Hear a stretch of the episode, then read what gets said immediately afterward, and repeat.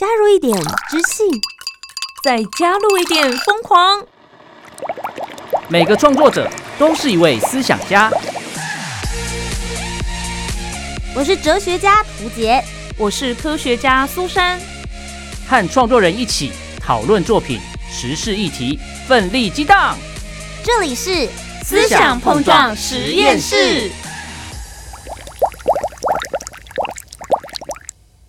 家好，我是涂杰，我是苏珊，思想碰撞实验室。和创作者一起讨论世界大小事。苏珊，你喜欢打电动吗？我我不喜欢呢、可是今天我们要来跟大家一起聊一聊的是，近十年来，我觉得在网络上面非常夯，而且也有引起潮流的电竞产业。诶、我对电竞产业真的是一无所知诶、我觉得电竞产业除了大家以前小时候爸爸妈妈的刻板印象，觉得打电动之外，其实它现在呢也引发了很多的时尚潮流话题，甚至也是一个非常成熟可以拿来做职业的产业哦。哇哦，今天节目当中呢，为大家邀请到的是电竞直播的赛事节目导播，同时也是制作人，欢迎 Freddy。Hello，主持人好，听众朋友大家好，我是 Frody。我都不知道看人家打电动，看人家这个电竞比赛直播，竟然还要导播。Friday 当时是怎么样成为电竞直播的导播跟制作人的？其实我现在的现职呢，就是我不只做一些电竞直播导播的一些 case，我也会接一些网页 APP 的 case。那到这里，可能你们就会猜到，我以前的背景其实是念资讯的。嗯那其实我们这个念资讯的呢，当初我在大学的时候也有蛮喜欢打电动的，所以呢，我后来就因缘机会的发现，哎、原来我会写程式跟喜欢打电动这件事情，其实可以结合在直播上面，他们有些设计直播的画面，其实是用得到我们程式能力的，所以才会接触到这一行。不过你刚刚有提到说，你以前是一个很喜欢打电动的人，然后到直接踏入了电竞产业，对于很多年轻人来说，会觉得是梦幻产业吧？对啊，可以打电动到直接把兴趣当做工作在做，真的很梦幻呢。其实我觉得门槛蛮高的，然后也没有想象中这么好玩，因为我自己身边很多打电动的朋友，其实只有我是在做电竞直播跟哦其他人都是兴趣的其他人的兴趣只有我有在做制作跟导播这个工作所。以其他人是直接在打电动，就是所谓的选手吗？哦，像这里我就要跟大家厘清，就是一般在打电动呢，我们讲游戏是跟电竞。这个词汇其实是要分很清楚，因为在台湾也是近五年来“电竞”这个词才开始夯起来嘛。因为卖电脑都说电竞滑鼠啊之类的，哦对不对？真的，对尤其是那个键盘咔咔咔都会有那个声音，听起来很疗愈。对对，对，但是这个词呢，其实在英文是电竞是叫 e-sport，这在国外这个词已经用很久了。哦，它是一个运动啊，对，它是 electronic sport，electronic sport 就是电子运动。那其实已经有很多国际赛事啊，都是很正式的，把它当做一个运动赛事在举办。所以一般我们在讲哦，你是做电竞或你是玩电竞的呢，一定是牵涉到有关要竞争的，可能是至少半职业或职业到某一个 level 有去比赛拿奖金的，我们才会讲电竞。玩游戏就是一般在家里上班族下班打打电动，或学生下课打打电动。所以，呃，假设很多家长你们家小孩买了电竞滑鼠、电竞键盘，不要说你小朋友在打电竞，你也要知道你小朋友是不是真的有在比赛、有在认真练习，才算电竞选手或电竞玩家哦。所以这个就是比如说哦，你在练习田径，跟你去跑步是两回事。没错，一个只是你生活上面的舒压，另外一个是人家认真的把它当做工作，是有责任感的。所以今天既然请到了 Friday 来到我们的节目当中呢，今天就针对电竞这个题目，我们一起来好好的聊一聊。你思我想，Topic 是的，今天的主题呢就是电竞的精彩瞬间，它抓得住你，一起来揭秘直播导播这个工作。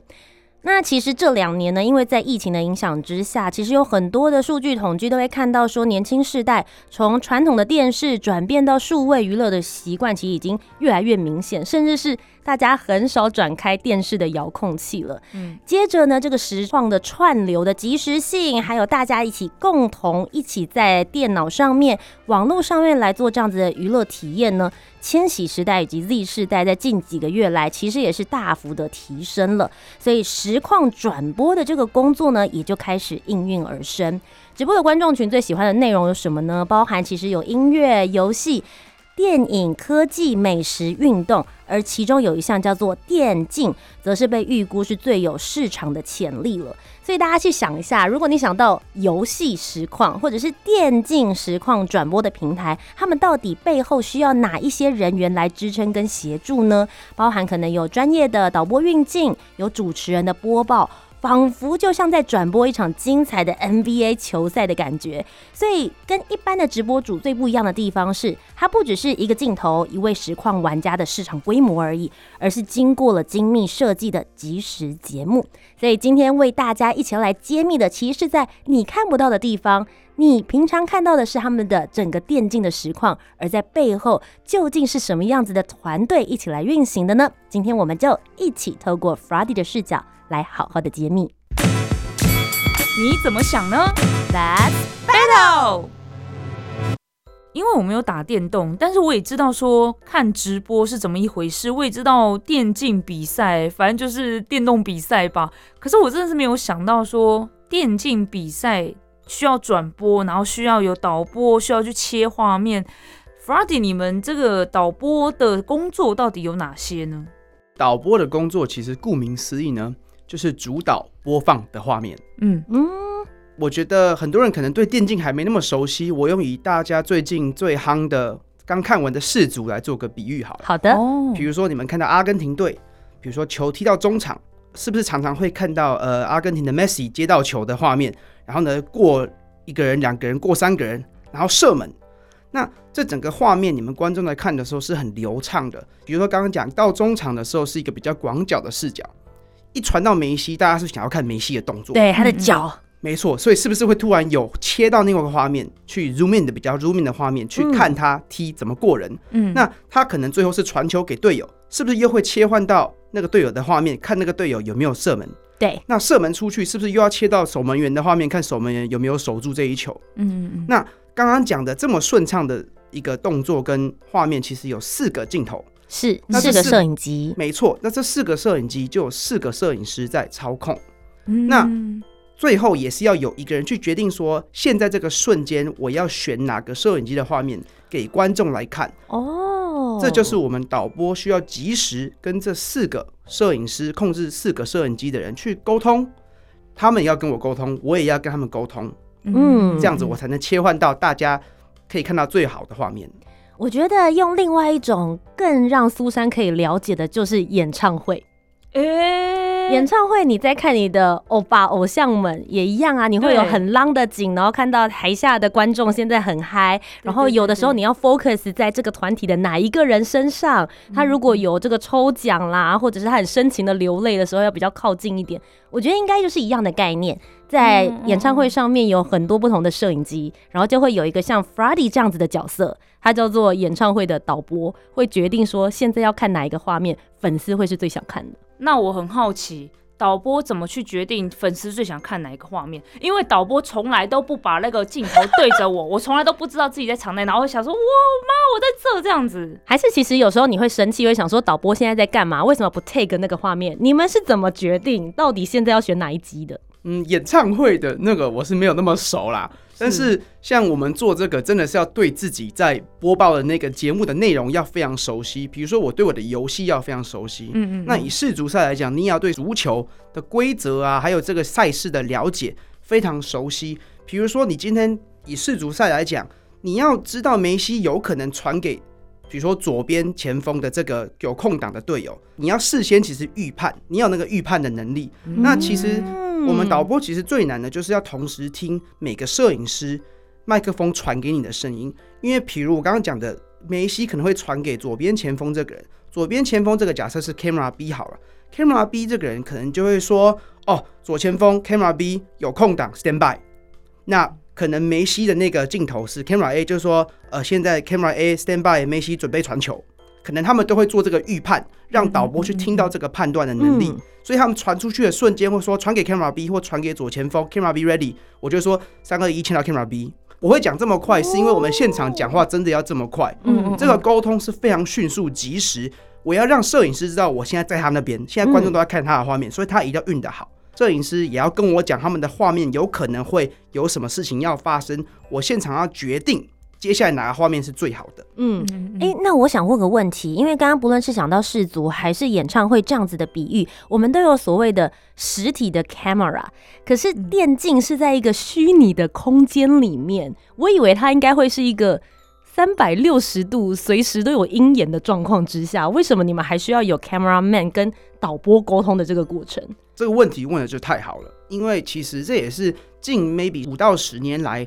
游戏开发已经很成熟，才有办法做出这样子的一个做节目的一个系统。那就是现在在他们在电竞比赛的时候呢，假设是五对五的玩家在比赛，其实就好像五对五就好像篮球嘛。那其实现在都已经做很先进，在游戏里面有虚拟的摄影机，嗯，但是这个摄影机画面要怎么运镜、怎么操控呢？其实也是要有另外一个人在这个游戏所谓的大厅里面呢，去担任摄影师的角色去看。我们叫 spectator，就是观看者。那通常我们就是用这个观看者的画面，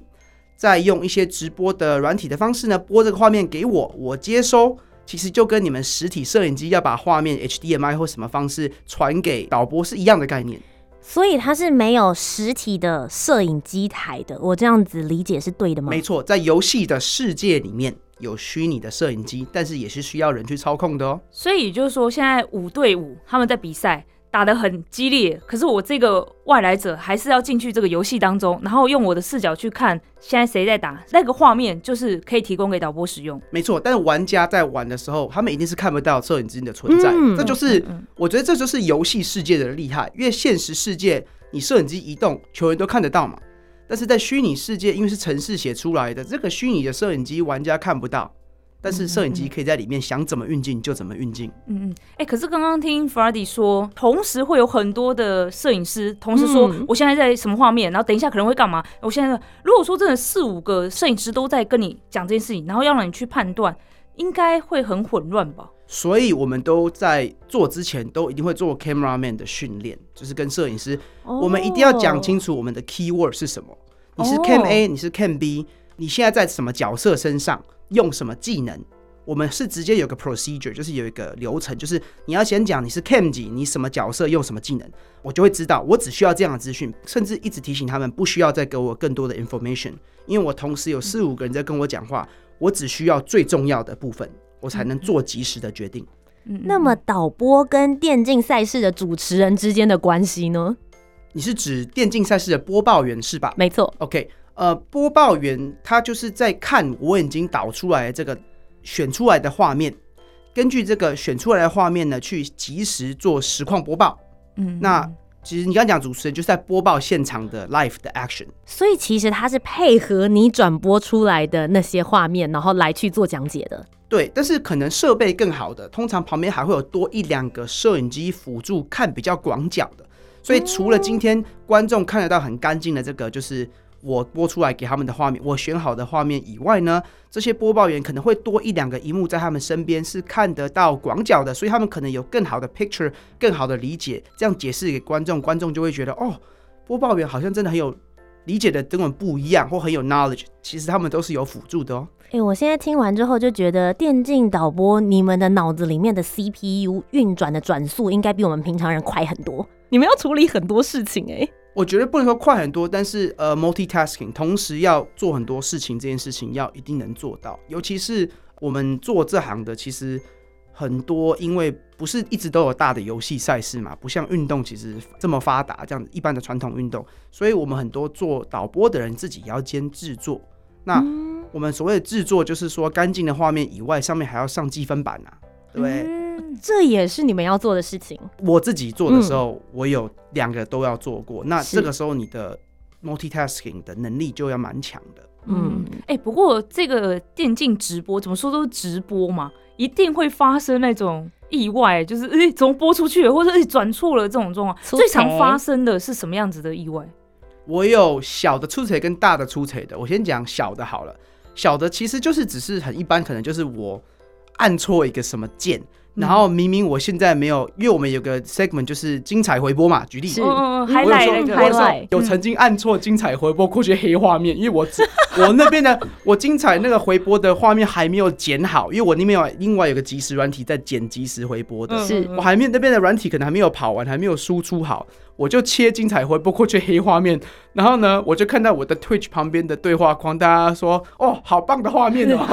说好的精彩呢？就一直被呛被讽刺，然后我就赶快切回去，就很好笑这样子。国王的画面，对请大家自己想象刚刚的 highlight，自己回味一下。这个算小出彩啦，应该还没有很严重。我们想要听大出彩的。对，有多大？好，比较大的出彩，这个不是我出彩，是很大的状况，那我要危机处理，就是。嗯我有一场比赛，那个时候我只有两个 cameraman，就只有 Cam A 跟 Cam B 啊。那他们两个都是新加坡人，然后最好笑的是，他们两个用的都是同一个家里网络都用同一家电信公司。哦好比你在台湾，你可能就是都用大哥大或都用中华电信。嗯举例啦，他们两个人是用同一家，然后呢，突然那有大概五到十分钟，那一家电信公司的机台好像有出问题，所以他们的画面，因为我是做 remote 在做嗯导播这个、这件事情，所以他们的画面突然过不来。天啊，五到十分钟很很久久哎、欸对，而且是突然就断掉，所以我这边一看到画面就这个嘣，整个黑掉。也是很精彩啊，超惊悚的。对，然后重点是当下我又很难联络到他们，因为他们网络被切掉，我连就是我们的社群软体或讯息软体，我可能都找不到他们，他们又在另外一个国家嘛。嗯嗯那我当下只大概过了十几二十秒，我就觉得不对劲，两个一起断，一定有问题。然后有嗯朋友新加坡人赶快跟我说，好像有网络的问题。我当下马上自己把那个游戏，那个时候是做这个游戏叫《斗阵特工 Overwatch》，我自己上去这个游戏打开来，然后叫那个游戏大厅，他们有个所谓的 host，就是在管理者。我说那个管理者赶快把我邀进去那个游戏大厅，因为玩家还在比赛嘛，是所以赶快把我邀进去，把我设为观看者。我自己在我的软体里面设为我自己的游戏画面，自己导进去，我自己变成我的 cameraman，然后自己还要制作这样子。哇，所以就变成你自己要控那个画面，然后要自己导自己。我现在就是 camera one 跟 camera B，对，我自己就是只有一个 camera 啦，可是这就很 challenge 啊，又一个 camera 你要 capture 到所有的画面。那这也好写到我以前的经验，也做过，我们都嗯我有做过这种观看者的工作，是嗯帮别人 team 先 volunteer 过，所以我自己知道怎么去做。嗯那难是难在我还要一面导这个 camera，还要制作什么计分板哦，要有很多只手。哎，计分板这种东西是不是其实也会有一个专门的人，就是不管是上字幕啊、字卡什么的，就是靠那个人在完成啊？是的，比较大型的比赛，其实刚刚我讲到的导播跟制作会分开来，嗯就是导播导好干净的画面，给制作人那边，制作人收到这个干净的画面，现场他可以可能会有些软体在专门计分的，可能 update 一下计分板的分数啊，或者也是跑一些历史记录或统计的，比如说梅西已经在世界杯进了几球这种，嗯，他们那边都有软体在跑，那制作人就负责把这个干净的画面加上这些东西。再重新串流出去，哎、你们大家看到的画面就是我导过的干净的画面，加制作人加上的积分画面。其实我觉得就真的很像大家在呃体育台上面，你去看 FIFA 或者看 NBA 的时候的那个过程，上面会有很多哎、他们播报的霸条，就大家在两旁看到那些标题，也是由 Friday 你后置在这边的时候同时一起上的。没错，哇，真的是非常多工的一个工作耶。对啊，诶可是其实你刚刚有提到说，因为你的合作单位有几位是来自于新加坡，所以其实你之前的这个电竞直播还有导播的工作经验，其实都是比较国外的赛事，对不对？对我因为前年因缘际会啦，有做到一个暴雪在太平洋区，就是说太平洋国家一起举办的一个比赛。那我那时候就帮他们做例行赛的导播加制作。那也因缘机会认识很多新加坡的选手。那他们后来在去年新加坡有个大学杯，他们就也是邀请我去做导播跟制作。哎、我很好奇，比如说电视台好了，图姐可能有经验，就在电视台看到导播，还有现场有摄影师啊什么这样的做法，在国外可能会有一些不一样。可是如果说是在网络上做导播、做制作这件事情，是全球都会一致的吗？因为感觉它是一个现在的流行趋势。像你如果在国内做，或者是跟国外合作，会有什么不一样吗？我觉得讲实在话，就是疫情期间大家都只能 move 到 remote 的工作方式啦。那当然也是有很多做现场的，像比如说有一件事情很有趣，像我去年跟新加坡的大学杯这个，就是半现场半 remote，什么意思呢？我的播报员跟我的摄影师跟我的玩家，他们全部都在同一个新加坡的一个租好的场地比赛场地哦，嗯，但是我却是远端的导播加制作人。哇哦，等于是他们那边现场有他们的一个沟通的 line，可以互相在处理，比如有玩家的位置啊、事情很多一些 specific。那我这边就是负责导画面、跟播报员讲话、跟摄影师讲话。其实我觉得现在 remote 这个方式，就算是实体，你也是要用 remote 啊，因为刚刚讲到世足赛。他们摄影师要跟导播讲话，其实他们也是要透过远端的麦克风，现场这个嘈杂的声音跟 remote 的方式其实没有太大的差别。你觉得曾经是喜欢这个游戏的玩家这个身份或者这个经验，对于你来做电竞导播这件事有些什么样的帮助？我觉得就像之前提到的，你对这个游戏了解真的很深，或你对这个项目了解真的很深，你抓到的画面就会是别人想要看的，因为你自己。玩这游戏玩这么久，你自己可能也看别人直播组看别的比赛，你看久了，你自己就知道什么画面好，什么画面不好。所以你对这个项目本身一定要热情，你才做得下去。但是当然要进到我这一个工作项目，我觉得门槛真的是可能要有一些比较 technical 的的能力呀。就像我刚刚讲的，要能够分工，要能够使用很多不同的软体，这个其实就是要自己去学。那因为其实现在有很多年轻人，大家就会想说，哦，我的兴趣就是打电动，那不然就可以往电竞选手来试试看好了。可是如果你把它当兴趣跟当工作，应该是截然不同的状态。想问一下 f r e d d y 你曾经有想过要当电竞选手吗？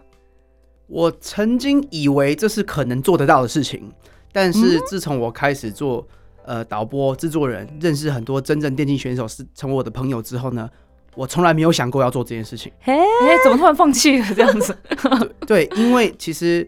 当你知道他们的练习时间跟时数，你真的会吓到。像我有一些呃练习的玩家啦，还没有到职业，半职业而已。他们一天其实就要练所谓的三个 block，三个 block 就时间区块。他们是早上九点到十二点一个 block，下午可能两点到五点或一点到四点，就三个小时的 block。晚上六点到九点又一个 block。他们一天要练三个 block，好久哦。对，可是这个练习还不是只是把游戏打开玩一玩，嗯嗯，是真的是可能他跟他们的 team 跟别的半职业的 team 要 say 好这个 block，大家一起上线去一个大厅做一个五对五的或六对六的友谊赛，那是认真的，每一个人都是卯尽全力，用所有的精力专心在这个友谊赛上。那结束之后还不是这三个 block 就完了哦，结束之后呢？他们还会有教练要看所谓的 VAR review，所以是说回头看这个影片。那为什么我们电竞很要求看影片的这个 review 呢？因为现在游戏做得好很成熟，所以呢，其实很多游戏一个人自己都没有办法 carry 一整个团队。现在都是很吃团队合作的能力，所以就更需要花很多很多的时间回头看这些 film 跟影片啊，去分析说你哪边做的不好，哪边技能没配合好这些。哇，他真的就是 e-sports，他刚刚讲的那一切都是我想象中。比如说，大家看到这个篮球赛、足球赛、排球赛，还会有教练，然后接着大家还要一起讨论说我们会有战略。对啊，所以像大家不是常常听到呃很有名的故事，就是 Kobe Bryant 嘛，NBA 的球员，他很喜欢回去看 film。嗯嗯。对于现在的电竞选手而言，这都是家常便饭。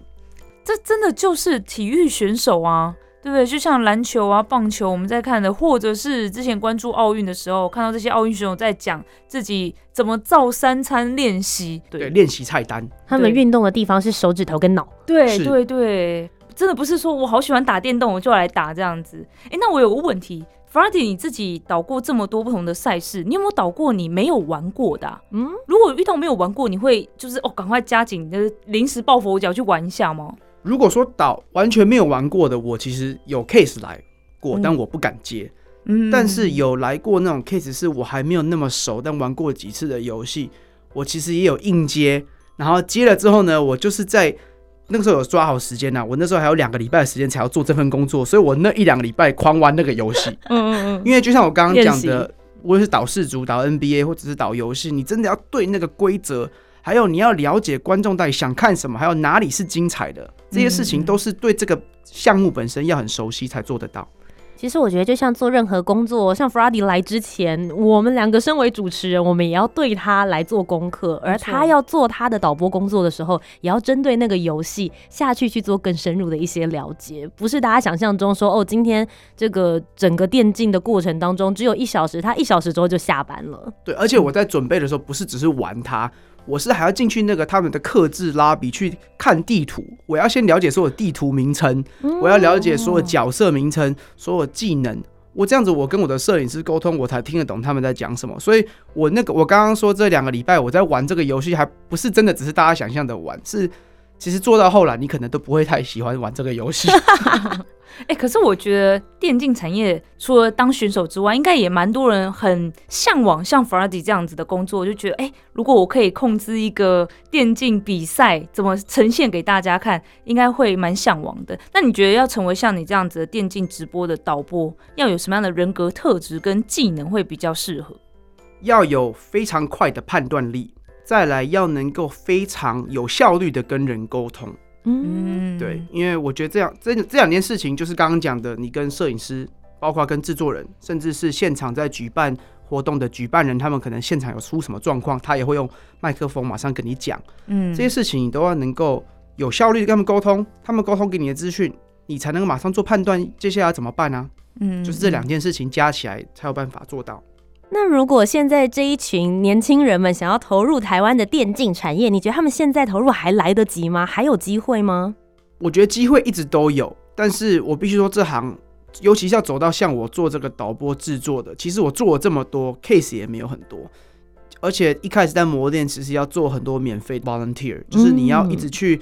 找就是有没有人在办比赛，有没有人需要免费的 cameraman？因为很多比较 low level 一点的比赛，比如说大学杯，甚至再往下的高中杯，或者是一般人自己在办的社社区杯那种比赛，其实他们都没有那个预算嘛。那可是他们也也想要做出有质感的节目，是不是就需要摄影师在游戏里面摄影师？那有时候这些就是没有配啊，那你就要去做。其实真的是慢慢把你的 resume 磨起来，主要是利用这样的方式去认识人啊。所以我相信，在包括想要做这件事情，有一句话就是 "It's not about what you know, it's about who you know"，就是是看你认识谁，不是你知道了什么。这行就是要做久，要认识够多人，你才有办法慢慢的有机会了。所以大家在家里打电动，想说我就是努力的打，我要练技能不够，你只是宅在家里不走出去，不去跟人沟通，不去认识人，你就没办法进入电竞产业呢。对啊，包括电竞选手也是要需要很多 network 啊，要不然怎么会有团队知道你够强，把你招揽进去呢？其实就是一路要慢慢累积，除了累积你对于电竞这方面的专业知识之外，人脉的累积，然后也让更多人能够看到你自己的作品，其实就是大家如果要踏入电竞产业里面非常重要的一个阶段。那么今天再一次非常谢谢 f r a d y 来到我们的节目当中，我觉得也算是帮我跟苏珊开了眼界。嗯，我真的是大开眼界。我虽然知道有电竞比赛这件事情，因为他们就是都算是选手嘛，这样称呼，然后要组队要比赛，但是。对于我来说，就因为没有接触过，都会觉得说，哦，就是打电动，然后打电动打得很厉害的人就可以去参加比赛。但其实他真的就是跟运动选手一样，他是要每天做训练的。然后训练的部分又不是说只是打电动这么简单，是训练你的脑袋啊、你的手指，还有团队合作，你要怎么与人沟通等等的。然后就更不用说，我一直以为看人家直播打游戏就是我想象中的那个样子，就看一个人在。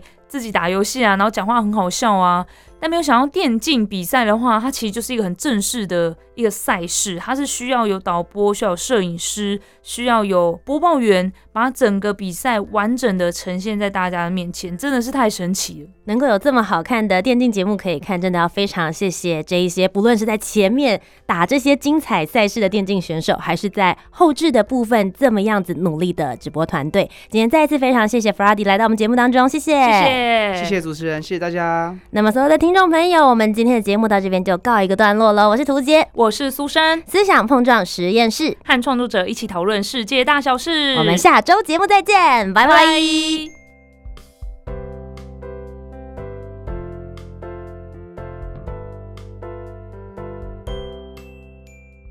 我是电竞导播 f r o d y 爱打电动不代表你了解电竞。